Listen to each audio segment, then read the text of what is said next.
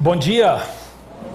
Muito bom estar com todos vocês aqui no nosso auditório em Paineiras, com você que nos acompanha ah, remotamente, com você que está na nossa experiência na Chácara XP em Barão.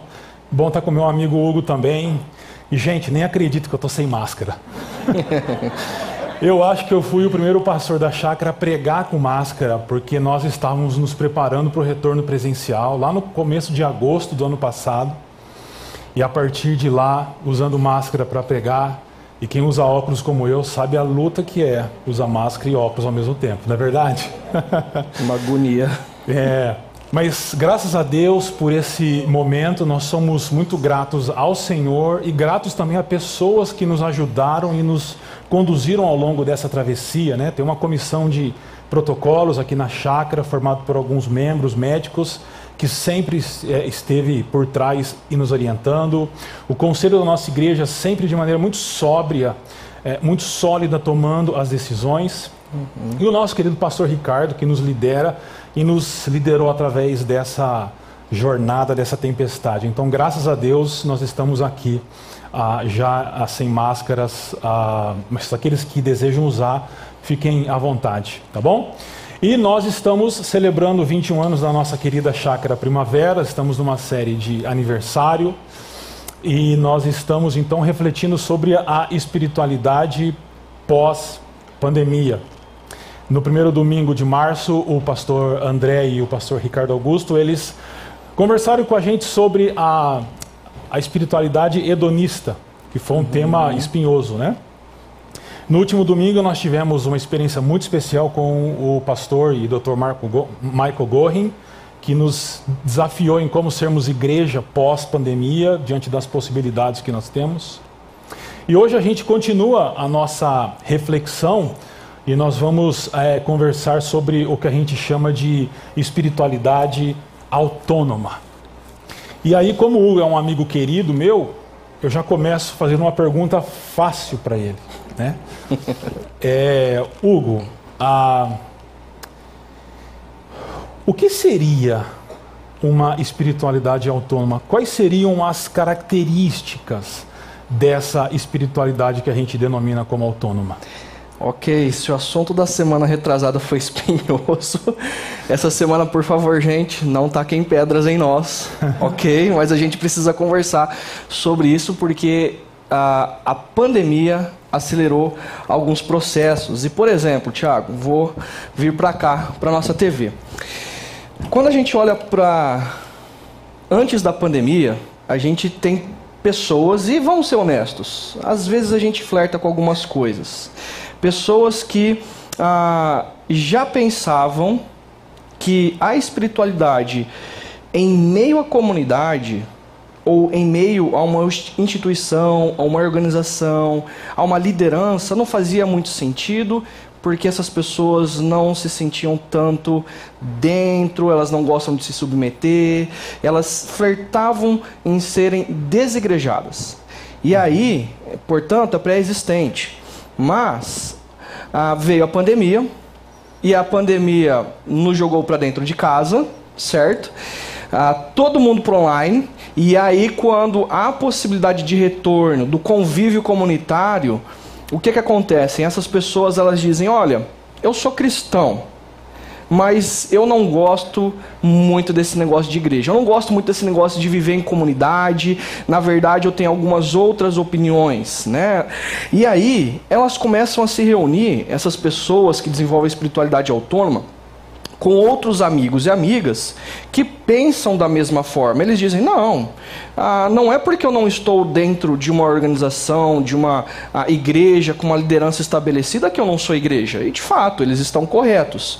Mas aí essas pessoas elas passam a se relacionar simplesmente com aqueles que pensam da mesma forma, que também têm. Ah, entendem que a maneira como eles compreendem a igreja é melhor do que as outras pessoas, né? Na verdade, assim, porque eu me libertei de uma denominação, eu me libertei de uma organização, eu me libertei de estar debaixo de uma liderança.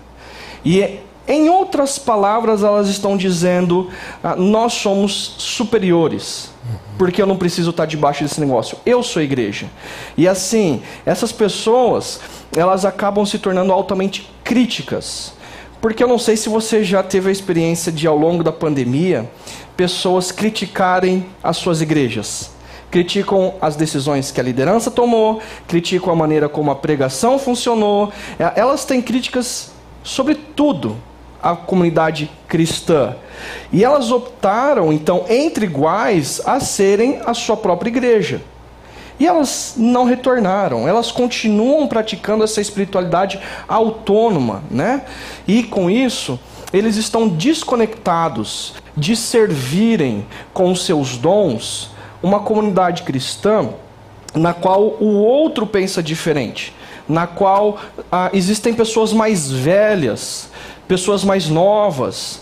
Eles servem apenas eles mesmos. Isso, isso se servem, não é? E assim, eles não se engajam com seu tempo, eles não se engajam com seus esforços, eles não se engajam financeiramente. Porque afinal de contas, eles sabem administrar os recursos que Deus deu para eles. Eles não confiam numa liderança, de como essa liderança administra os recursos financeiros. E por fim, eles são autênticos. Não é verdade? Porque, especialmente a geração mais nova, da qual eu faço parte, um dos termos que definem essa geração é a autenticidade. Então eu não preciso me submeter a uma tradição, eu não preciso me submeter a uma liderança. Mas o que é que está por detrás disso tudo? É o orgulho. Na nossa leitura, nas nossas conversas, nós percebemos que essas pessoas, ao se, ao se julgarem super espirituais, Tiago, elas ah, estão baseadas no orgulho, porque elas se consideram superiores, elas têm o melhor conhecimento da Bíblia, elas não precisam de pessoas diferentes, a maneira como se faz igreja, elas sabem fazer igreja, então elas se tornaram autônomas do relacionamento para com aquilo que Deus está fazendo. É, você sabe que eu te ouvindo assim, Hugo, o que vem à, mente aqui é, é uma expressão que está muito comum hoje chamada de câmara de eco. A, a câmara de eco é, é, são pessoas que buscam é, é, grupos, a, a, ambientes onde apenas aquilo que elas acreditam ou elas pensam existe. Então elas falam e ouvem, ecoam só aquilo que elas pensam e elas é, acreditam. É Não mais, parece mais ou menos isso? Parece isso. É mais ou menos o que a gente viu no Facebook há cerca de quatro anos atrás. As pessoas que pensam diferente de nós, o que a gente faz? Dá um bloco. A gente dá um follow, certo? É. E aí a gente só está ao redor de pessoas que pensam como a gente. Agora, essa cultura do Facebook, das redes sociais, parece que as pessoas aplicaram ao convívio também da igreja. Sim, e sim. mais, um outro exemplo é o labirinto de espelhos. Para quem já teve a oportunidade de estar num labirinto, né? A, a ideia do labirinto é que você se perca, você não encontre a saída. E é como se nós, como sociedade, estivéssemos nesse grande labirinto econômico, político, existencial e por aí vai. Só que o que a nossa sociedade tem dito a, ao longo de anos é que a resposta está dentro de você. E é como se então nós estivéssemos num labirinto cheio de espelhos. O quanto mais eu olho para dentro, o quanto mais eu olho para mim mesmo, supostamente eu me encontro com a minha autonomia e com a minha autenticidade. Mas o que a gente tem visto na nossa sociedade é que quanto mais as pessoas olham para dentro e para si mesmas, mais elas se tornam perdidas existencialmente e agora, quem sabe, nessa nossa reflexão, espiritualmente também. Uhum.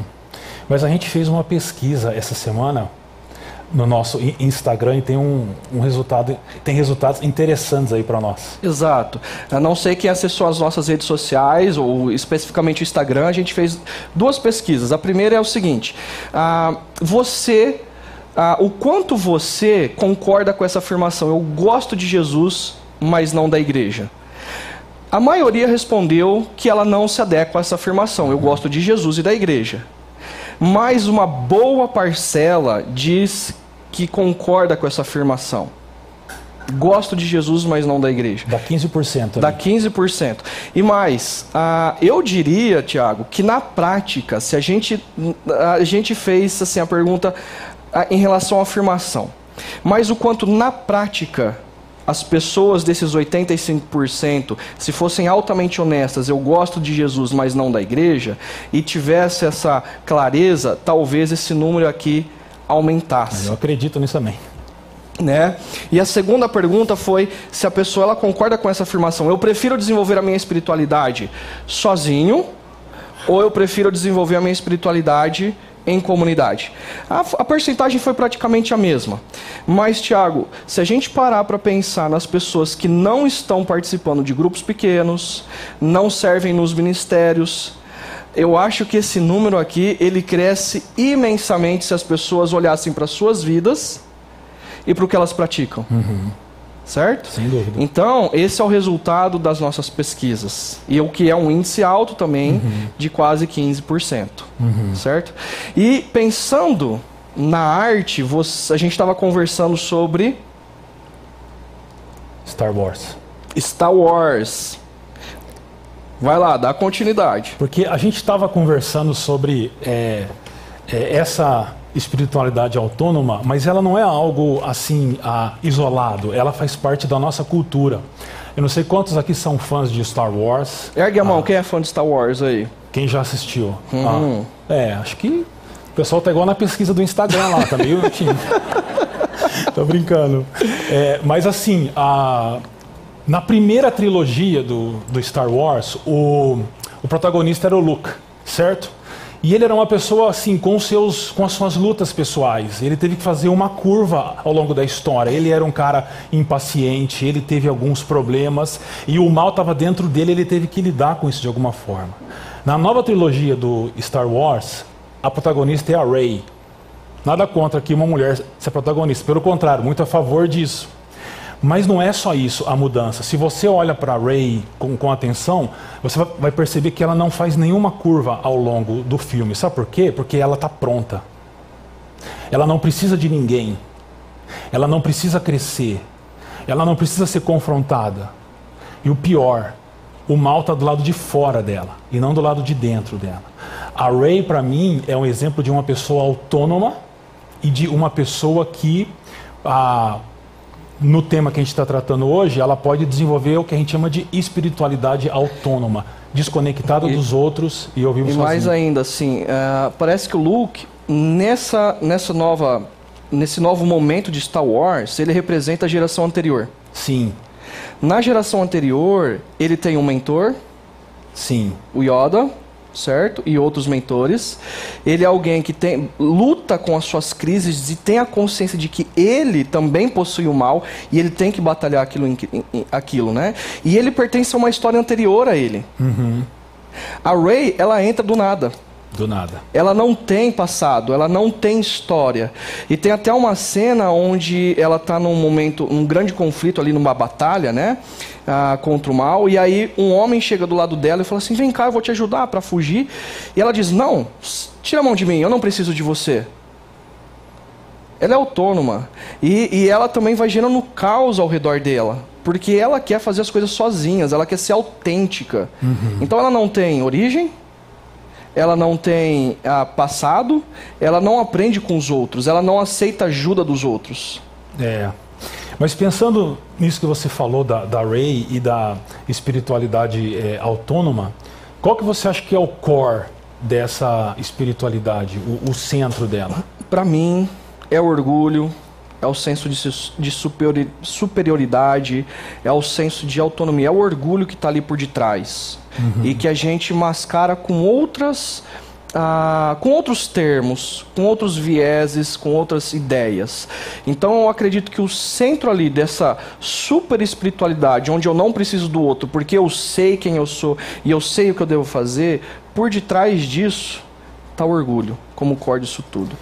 E a consequência, então, seria uma ruptura comunitária. Ruptura comunitária. Eu não quero servir aqueles que são diferentes, eu não quero dialogar com os, que- os- que pensam diferente de mim. E eu tenho uma pergunta para você, que é o nosso biblista da nossa comunidade. E o Ricardo pegou esse. Quando a gente olha para as escrituras, dentro da sabedoria bíblica, o que que a gente enxerga? Como que a gente lida com isso? O que que a Bíblia tem a dizer acerca disso, Tiago? Ele respondeu a pergunta difícil que eu fiz para ele, né? Mas pensando sobre isso, eu acho que tem uma igreja, uma comunidade lá no, Novo Testamento que se identifica muito com isso. É uma comunidade que se encontrava numa cidade chamada Corinto. Paulo escreve duas cartas para essa comunidade, e são as cartas aos Coríntios. Ah, você tirou o slide que estava ali, mas tudo bem, vai lá. É. Ah, e é interessante que quando Paulo ele está escrevendo para essa igreja, ele chega no capítulo 12, versículo 1, e ele se refere a pessoas que tinham uma espiritualidade autônoma, digamos assim. Então, lá no 12.1 ele diz assim: Irmãos, quanto aos dons espirituais, não quero que vocês sejam ignorantes. Mas quando você olha para o original, a palavra dons não está lá. A palavra dons é carismata e ela não está lá. Você tem só a palavra espirituais, que é, é uma palavra famosa, pneumaticós. Então, alguns comentaristas vão dizer que ah, o que Paulo está falando aqui é sobre pessoas e não sobre dons. Na sequência do texto, ele vai tratar sobre dons espirituais que se relacionam com espiritualidade também. Mas aqui ele está falando sobre pessoas que se acham espirituais. Por que isso? Porque no pano de fundo daquela cidade, na mentalidade daquela cidade, havia a seguinte concepção a respeito de espiritualidade: três níveis de pessoas. O primeiro nível era o nível carnal eram pessoas completamente ignorantes quanto a questões espirituais, eram quase animais. Um segundo nível seriam os cristãos. Os cristãos eram pessoas melhores do que aqueles primeiros lá, mas não eram pessoas assim muito espirituais também, eram mornos, né? Mais ou menos. Mas havia um terceiro nível de pessoas e esses eram conhecidos como pneumaticóis, como pessoas altamente espirituais. Eram pessoas super espirituais. E naquela igreja a gente tinha gente assim, que se julgava altamente espiritual e que por isso desenvolvia então uma espiritualidade autônoma. Mas isso trouxe problemas para a igreja. E quando a gente olha para a carta toda, de maneira muito rápida que eu vou pontuar, esses super espirituais ou essas pessoas que, que promovem, que cultivam uma espiritualidade autônoma, primeiro eles causam divisão. Então há uma briga lá na igreja de quem é o líder que eu sigo e eles vão gerando divisão por causa disso na igreja. O segundo problema é que eles relativizam a imoralidade. Então eles são tão espirituais que eles estão acima do certo e do errado e do que é moral ou imoral. Então tinha um caso absurdo de imoralidade, eles estavam fazendo vista grossas e relativizando isso. O terceiro erro é que eles menosprezam relacionamentos. Relacionamentos comuns, como boas amizades, casamento e coisas assim. A espiritualidade autônoma, elas, é, é, ela despreza esse tipo de relação. Né? Ah, também é uma espiritualidade que gera egoísmo. Então, lá, lá em Corinto tinha um problema sobre carne sacrificada aos ídolos. Né? Aí eu, eu ia comprar uma carne no açougue, mas aquela carne tinha sido dedicada a deuses. Ah, eu como ou não como? O apóstolo Paulo disse: Olha, para nós, tanto faz, porque a gente ora e come. Mas existem pessoas que não conseguem compreender isso. E por causa delas, vocês que são mais maduros devem deixar de comer. Mas eles diziam: Eu faço o que eu quero, eu sou autônomo, eu, eu como mesmo essa carne e os mais fracos que ah, sejam prejudicados. Então eles são egoístas. E o resultado disso, Hugo, é que eles então tem uma espiritualidade autônoma desconectada da comunidade e que causa todo esse tipo de problema. Então deixa eu entender, é um grupo que pertence a uma igreja, mas eles se julgam superiores do que os demais. Exatamente. E agora, como que pode dar certo uma igreja dessa? os caras, eles se julgam ah, melhores do que os outros, causando divisões, são egoístas e que os outros se virem com a fé fraca deles, porque eu não me importo com o que eles pensam, ah, eu não quero me relacionar com eles, e, e, eles relativizam inclusive a imoralidade, eles são tão superiores que assim, o que eu faço com a minha sexualidade é problema meu, uhum. né? Como que isso pode dar certo e, ou como que Paulo lidou com isso na igreja do primeiro século, a igreja de Corinto? Bom, graças a Deus que foi Paulo que teve que lidar com isso e ele nos ensinou, porque se a gente tivesse que responder seria difícil. Mas é Quando a gente continua a leitura do capítulo 12, a gente chega no começo, a gente encontra a resposta que Paulo dá com base na sabedoria bíblica. E é muito interessante aquilo que Paulo vai fazer. A primeira coisa que o apóstolo Paulo vai fazer é mostrar que Deus está construindo a igreja a partir da unidade e diversidade ao mesmo tempo. Essas coisas elas não são opostas, mas elas trabalham juntas. Então, olha comigo os versículos 4 a 6. Há diferentes tipos de dons, mas o Espírito é o mesmo. Há diferentes tipos de ministérios, mas o Senhor é o mesmo. Há diferentes formas de atuação, mas é o mesmo Deus que efetua tudo em todos. Note a relação que há entre a palavra, as, as palavras né, diferentes que elas podem ser traduzidas. Por que, que ele usa Espírito, Senhor e Deus aí? O que, que tem a ver ah, com essa unidade e diversidade? Então, essa é uma questão interessante. O que, que vocês acham? Por que, que Paulo está usando aqui essas três palavras? Espírito, Senhor e Deus. Você aí na chácara XP, vira para quem está na mesa do seu lado e tenta responder. O que, que vocês acham que ele usa três palavras diferentes? Vou dar uma dica boa aqui. Toda vez que Paulo usa Senhor em 1 Coríntios, é uma referência a Jesus. A Jesus. Então, quando você olha assim, o que, que ele está fazendo? Ele está apontando para a Trindade. Ou seja, o que Paulo está dizendo é: a igreja ela é construída, ela é fundamentada e construída na unidade e na diversidade que a gente encontra na Trindade. A Trindade é uma doutrina cristã muito cara para nós, ela é muito complexa, que eu não vou explicar aqui, mas basicamente é um Deus, porque nós somos monoteístas, mas que se manifesta em três pessoas: o Pai, o Filho e o Espírito. A Trindade existe essa unidade e diversidade, e a igreja é um reflexo disso. O que Paulo está dizendo é a igreja em sua unidade e diversidade, ela reflete a Trindade. Isso para mim é Uau. muito interessante. Uhum. É a base do argumento de Paulo para os super espirituais. Ei, a, a centralidade é Deus. E é bom que vocês sejam diferentes. É isso? Sim, sim. A, a diferença, a diversidade não é um empecilho, mas ela faz parte do que Deus está construindo na igreja e na unidade da igreja. Uhum. E, ok.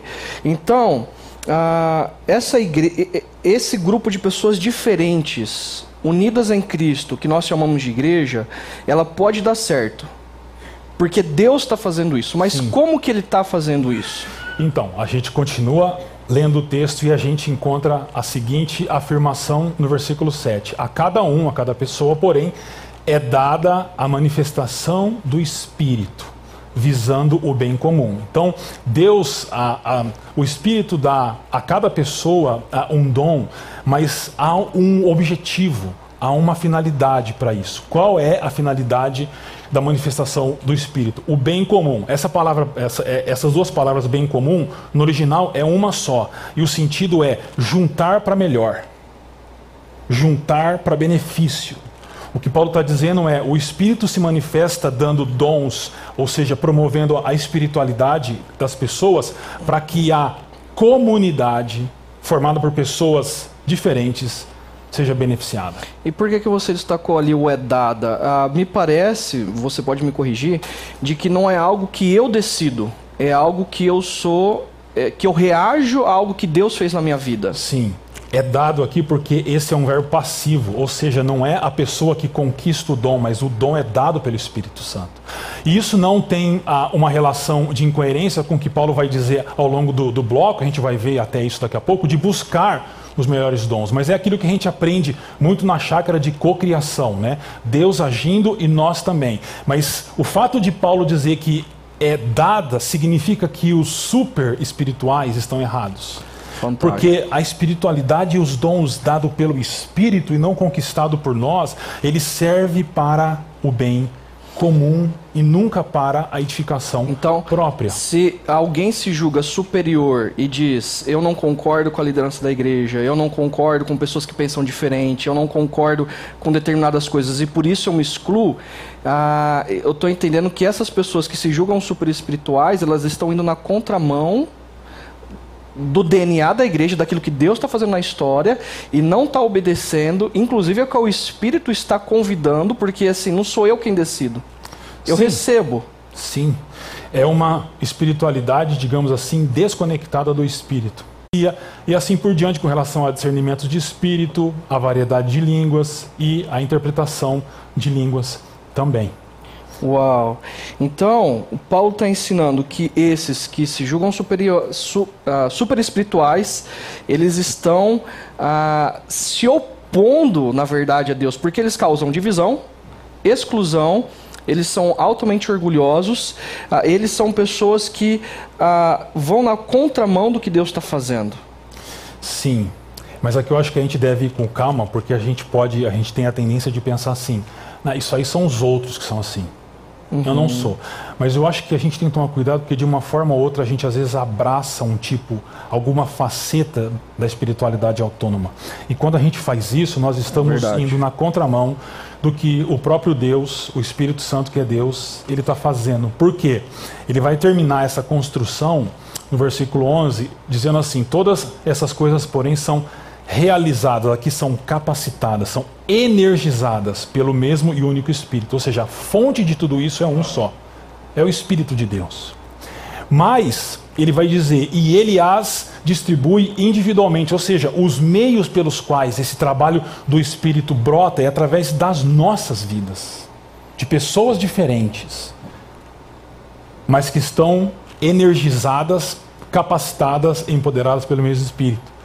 E qual é o objetivo disso? O propósito disso? É a vontade do próprio Espírito.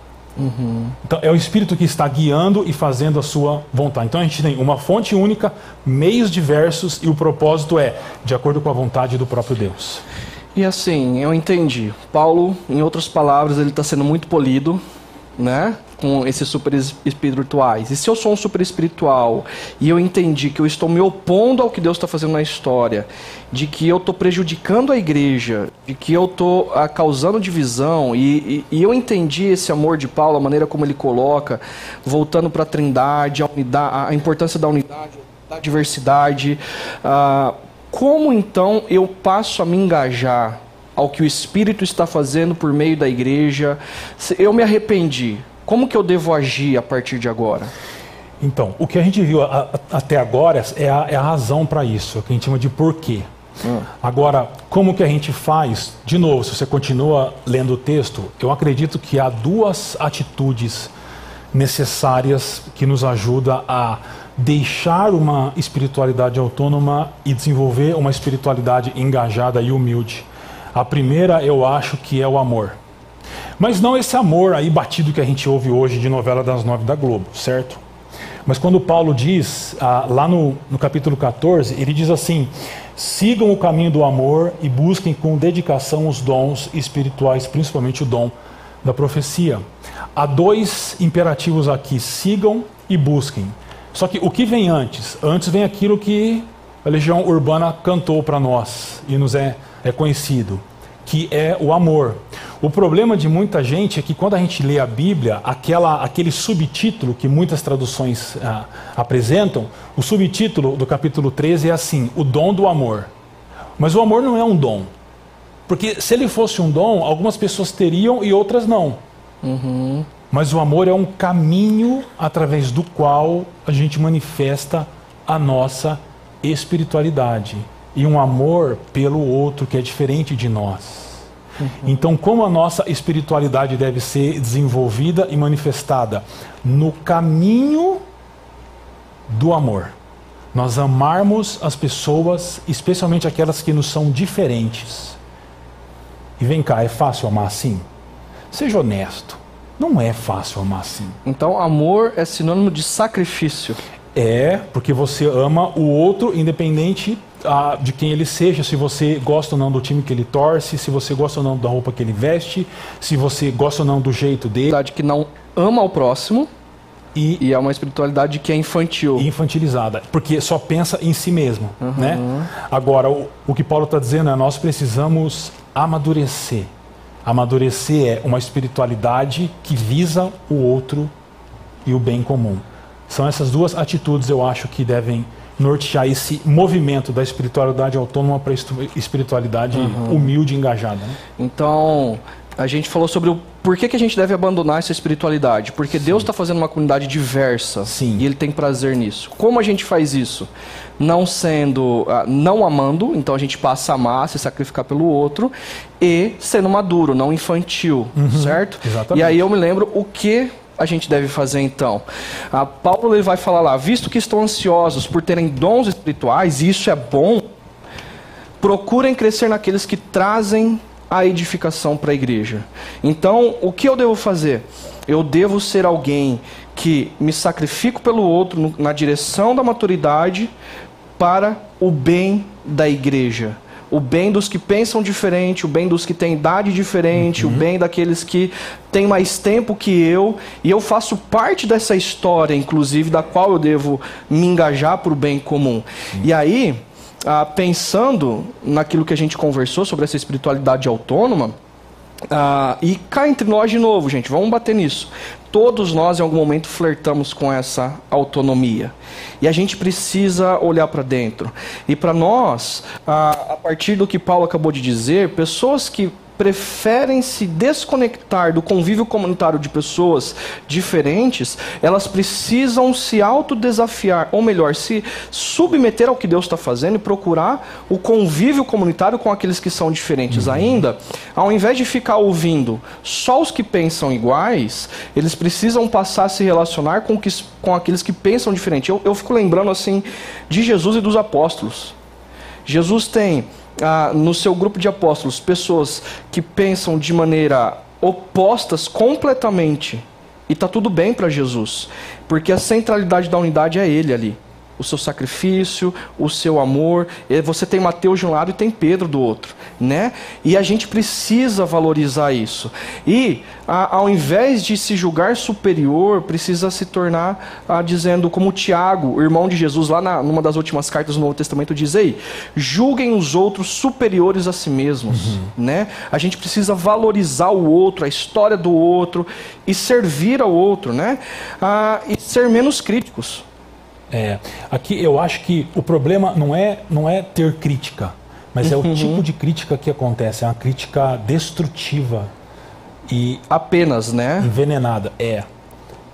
E aí que a, de ter uma postura de que critica para destruir, para envenenar o ambiente, nós precisamos ser resposta para o engajamento e construir a igreja que é de Cristo. Uhum. Não é a igreja da liderança, não é a igreja do, dos pastores, não é a igreja dos líderes de grupo pequeno, mas é a igreja de Cristo da qual Paulo está falando. E ao invés de estar tá desconectada, essas pessoas estarem desconectadas, estarem engajadas, fazendo uso dos seus dons, porque Paulo acabou de falar: ei, vocês buscam os dons, isso é bom, Deus deu dons para vocês. Agora, busquem os dons para o bem comum, para juntar o corpo de Cristo, para edificar o corpo de Cristo. E por fim, deixar de ser de serem pessoas orgulhosas e se tornarem pessoas humildes. Uhum. Pessoas que compreendem no olhar do outro uma história, medos, dúvidas ou até mesmo vícios. Né? Eu me lembro ah, quando eu li esse livro aqui do Filipiança, Igreja, Por que me importar? E o Filipiança ele entra em crise. Sim. Ele fala assim: esse negócio de igreja não tá com nada, com denominação não tá com nada, igreja com liderança não tá com nada, e ele decide sair fora. E ele tem um amigo que era uma pessoa bem sucedida, mas ele era alcoolista, né? Ele era viciado no álcool. E numa das conversas que ele registra no livro, esse amigo diz o seguinte: ninguém consegue vencer por conta própria. Não foi por isso que Jesus veio ele explicou. No entanto, a maioria das pessoas da igreja, e agora me parece que nesse momento que a gente está vivendo, as pessoas que estão em comunidade não, não, não são alvos dessa crítica, mas os super espirituais. Né? No entanto, os super espirituais da igreja têm um ar de piedade ou superioridade autossatisfeita. Não sinto que conscientemente dependam de Deus um dos outros. Sua vida, suas vidas parecem estar todas certinhas. Ah, os super espirituais eles estão fora porque eles são melhores. E aí olha só que 10 o que esse cara fala, porque ele diz que ali no, nos alcoólicos anônimos existem empresários bem-sucedidos, políticos bem-sucedidos, homens que perderam seus empregos e não têm recursos, e eles estão ao redor de uma sala, todos juntos. E ele vai dar o exemplo, dizendo: Ei, a igreja deveria ser assim. Acima de tudo, os membros pareciam gostar de estar juntos de gente que via a pessoa autêntica por trás das fachadas. Não havia razão para não ser honesto todo mundo estava no mesmo barco. E o Filipense leva um soco no estômago, porque ele se julgava superior, porque ele não queria estar no convívio dos outros. E o cara que era alcoólatra tinha entendido melhor do que ele, um jornalista formado, bem-sucedido, formado em teologia, qual era o DNA da igreja. E o Filipense, ele retorna e diz, uma das frases que ele diz é: "Fora da igreja eu não encontrei graça" mas dentro da igreja eu encontrei graça, porque as pessoas precisam amar ah, pelo que os outros são, não porque elas se julgam superiores. E todos nós estamos no mesmo barco. Todos nós dependemos do sacrifício de Cristo na cruz e não somos melhor do que ninguém. E é por isso que Jesus nos chama e Deus nos envia em comunidade para servirmos um ao outro ah, para o bem comum. E assim, Paulo ele faz uma exortação final. Super espirituais que estão aqui presentes, que estão online com a gente. Eu quero dizer isso com muito amor, muito carinho que Paulo diz. Olha só. Acaso a palavra de Deus originou-se entre vocês? Entre vocês é uma pergunta retórica. Não. A palavra de Deus não surgiu no meio de vocês. Não foram vocês que escreveram a palavra de Deus. Se você, são vocês o único povo que ela alcançou, vocês super espirituais, a palavra de Deus só alcançou vocês? Não. Olha tantas outras pessoas, os romanos, os gregos, os judeus. Ei, a palavra de Deus está para todos. Se alguém pensa que é profeta ou espiritual, reconheça que o que estou escrevendo a vocês é mandamento do Senhor. Em outras palavras, Paulo está dizendo o seguinte: arrependa-se. Arrependa-se. Nós, em algum momento, flertamos com essa ideia de que eu não quero mais conviver em comunidade. Todos nós. Todos nós temos as nossas avaliações pessoais acerca da liderança da igreja, acerca de decisões. Mas o que Paulo está dizendo é: ei, Deus na história está formando um povo diverso, e isso é bom e ele tem prazer. Arrependa-se desse sentimento de autonomia, de orgulho, porque vai fazer você se afastar, vai fazer você causar divisão, fofoca, excluir pessoas.